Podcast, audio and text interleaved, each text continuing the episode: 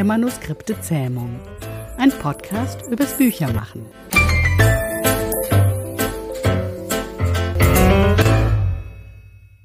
Vier Fragen, drei Antworten. Thema heute? Die Deadline vor der Deadline. Worum geht es? Deadline, Todeslinie. So ein brutaler Begriff für etwas, das doch eigentlich harmlos und hilfreich sein sollte. Eine bunte Markierung im Kalender für das Datum, an dem wir etwas abliefern sollen. Jetzt hat dieses Datum aber die blöde Angewohnheit, anfangs noch so fern zu sein, dass wir uns mit dem Anfangen Zeit lassen können. Aber plötzlich und unerwartet näher zu rücken, bis das nötige Maß an Panik erreicht ist, damit wir wirklich, aber wirklich anfangen. Mit viel zu wenig Zeit, dafür umso mehr Stress und, naja, entsprechendem Ergebnis. Ich weiß nicht, ob du schon mal versucht hast, die Deadline absichtlich nach vorne zu verrücken.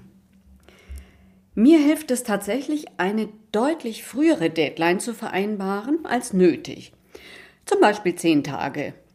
Diese zwar ernst zu nehmen und kurz vorher anzufangen, aber dann doch ruhigen Gewissens die Deadline verstreichen zu lassen, um mich nochmal ernsthaft an die Arbeit zu setzen, zu überarbeiten. Ob du jetzt diese frühere Deadline nach außen kommunizierst oder nicht, kommt natürlich immer ein bisschen auf die Gegenseite an. Manchmal sind auch die KollegInnen furchtbar erleichtert, wenn es doch nicht die wirkliche Deadline war, weil sie dann ihrerseits mehr Zeit bekommen. Ein Beispiel?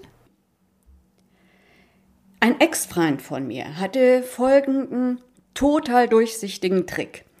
Er hat mir die Uhrzeit, zu der wir zu Veranstaltungen oder Verabredungen aufbrechen mussten, immer eine halbe Stunde zu früh genannt. Die Folge, wie ihr euch denken könnt, ich habe mich jedes Mal abgehetzt, um fertig zu werden. Und dann blieb doch noch Zeit, um an etwas zu denken, was wir mitnehmen mussten oder was ich an meinem Outfit noch richten wollte. Ich habe dann die Gewohnheit noch eine Zeit lang weitergeführt, nachdem wir nicht mehr zusammen waren, was aber andere Gründe hatte. Meine Küchenuhr, so eine einfache IKEA-Wanduhr mit großem Zifferblatt ohne Funk, blieb den ganzen Winter über auf Sommerzeit, zeigte also eine Stunde später an. Mir hat das geholfen, auch wenn ich mir dessen natürlich bewusst war. Morgens rechtzeitig aus dem Haus gehen, aus dem Weg, auf dem Weg zum Zug noch Zeit, eine Flasche Wasser und die doch vergessene Zahnbürste noch einzupacken, ein wichtiges Telefonat im Vorfeld vernünftig vorzubereiten und so weiter. Es ist verblüffend, wie so ein durchsichtiger Trick doch funktionieren kann. Das gleiche passiert mit deinem Hirn, wenn du dir statt, sagen wir, Abgabetermin in einem halben Jahr, Abgabetermin in zwei Monaten in den Kalender schreibst. Dein Hirn gerät automatisch in den Produktivitätsmodus und beginnt zu rattern, was bis dahin alles zu erledigen ist und wie zum Teufel du das dann noch schaffen sollst und wie gehe ich es an?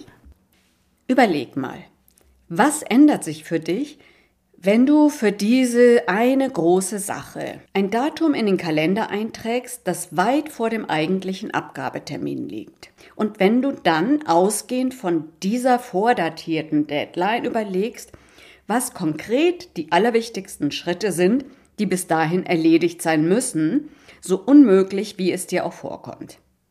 Stell dir vor, dass du tatsächlich zu diesem vorgezogenen Termin fertig sein wirst. Und davor den ganzen Weg rückwärts, den du dann gegangen sein wirst. Ein Schritt hinter den anderen. Was kommt dann für das heutige Datum raus? Ein winziger Schritt, den stell dir mal bildlich vor. Wenn dir das zu trocken vorkommt oder du meinen handgezimmerten Empfehlungen hier nicht folgen magst, dann empfehle ich dir zu diesem Thema das Standardwerk von Katrin Passig und Sascha Lobo. Dinge geregelt kriegen ohne einen Funken Selbstdisziplin. Und darin die Seiten 236 bis 245. Aufschubumkehr die belebende Kraft der Deadline. Wenn dich das nicht überzeugt, dann weiß ich auch nicht. Fazit? Zeit ist ein dehnbarer Begriff, wie es so schön heißt. Ein bisschen wie Gummitwist und es kann nicht schaden, damit spielerisch umzugehen. Im besten Fall wirst du zu der früheren Deadline schon etwas fertig haben. Vielleicht nicht fertig, fertig, aber bestimmt vorzeigbar.